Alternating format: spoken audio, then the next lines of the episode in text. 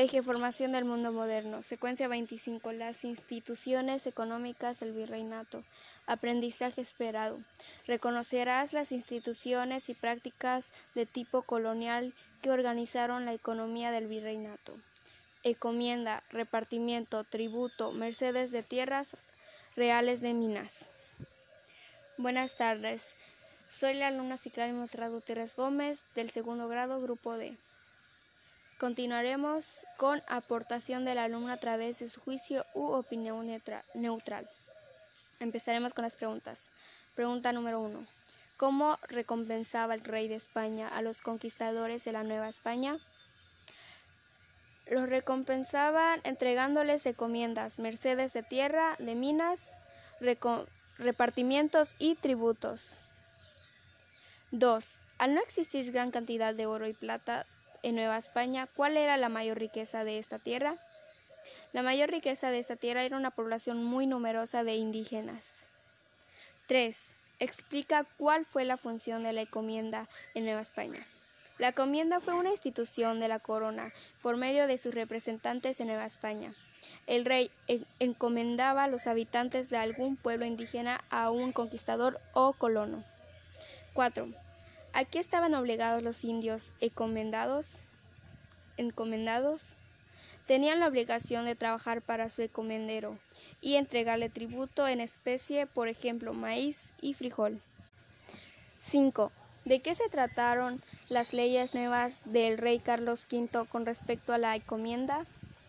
En 1542, el emperador Carlos V, por medio de las leyes nuevas, suprimió el servicio personal, la encomienda quedó reducida al pago de tributos en especie o en, dinero, y se limitó el término de esta a la vida del encomendero, es decir, cuando éste moría, los indígenas que trabajaban sus tierras pasaban a ser tributarios directos del rey. 6. Ante el descontento ante el descontento de las leyes nuevas de Carlos V, ¿cuál fue el logro de los encomenderos en contra de estas? Ante esta reacción, las leyes nuevas se modificaron para moderarlas y permitir que las encomiendas se extendieran hasta dos o tres generaciones más. 7. ¿De qué trató la institución del repartimiento? El repartimiento forzoso de indios para los trabajos del campo, las minas, construcción, la construcción perdón, y los transportes a cambio de un salario. 8. ¿En qué año fue abolida la encomienda en Nueva España por los Borbones?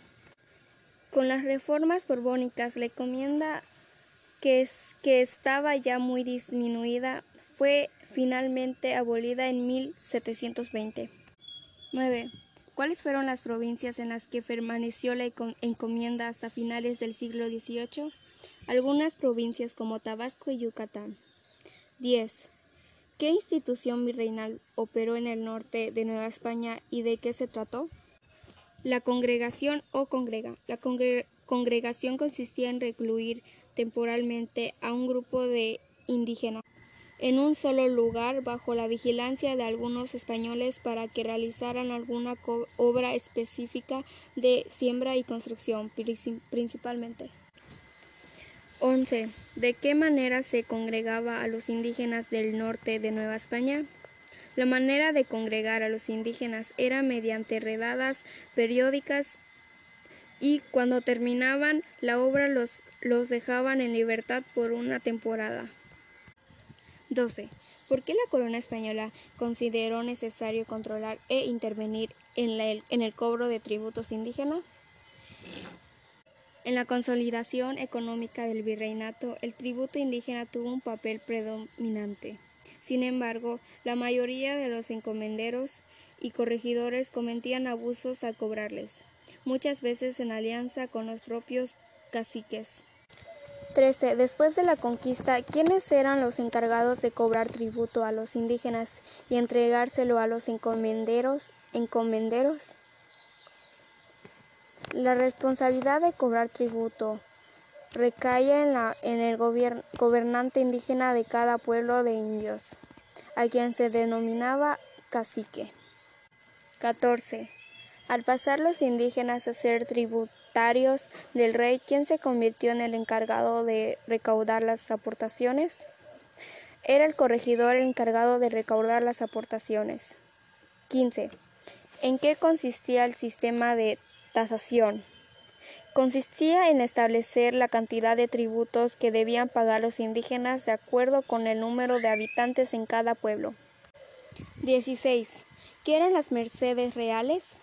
Las mercedes reales eran el recurso legal con el que la corona otorgaba derechos sobre la tierra a particulares para trabajarlas. 17. ¿Con qué fines se entregaron las mercedes reales? Las mercedes reales se entregaban con diversos fines, agrícolas, ganaderos, mineros, para trabajar canteras o sobre corrientes de agua para establecer molinos. 18. ¿Quiénes eran los que se beneficiaban de las mercedes reales? Generalmente eran españoles, pero hubo algunos que se entregaron a pueblos de indios para que los trabajaran de manera comunal o a su cacique en forma individual. 19. ¿Qué tipo de merced real otorgaban los cabildos de las ciudades de Nueva España? Otorgaron mercedes de solares o terrenos para que se edificaran viviendas. 20. ¿Qué impuestos cobraba la corona española sobre todos los metales extraídos de la Nueva España? Por cada cinco, cinco porciones de metal, la corona se quedaba con uno. 21. ¿Cuál fue el principal cargamento que se enviaba a Sevilla entre 1521 y 1535? Entre 1521 y 1535 el oro fue el principal cargamento que se enviaba en las, en las flotas a Sevilla. 22. ¿Qué metal comenzaron a explotar los españoles en 1530 al agotarse el oro? Al agotarse el oro de los placeres, en la década de 1530 los españoles comenzaron a explotar la plata. 23. ¿Dónde se localizaban los principales filones de plata de Nueva España? detectaron ricos filones de plata en zonas de la región del eje volcánico transversal y hacia la Sierra Madre del Sur en lugares cercanos a donde habían estado los principales placeres de oro. 24. Explica en qué, se fundamentaba la economía europea en los siglos XVI y XVII. Se fundamentaba en el sistema mercantilista, que medía, que medía la riqueza de las naciones de acuerdo con la cantidad de oro y plata que éstas poseían. 25. ¿Qué región se convirtió en la primera zona platera de Nueva España?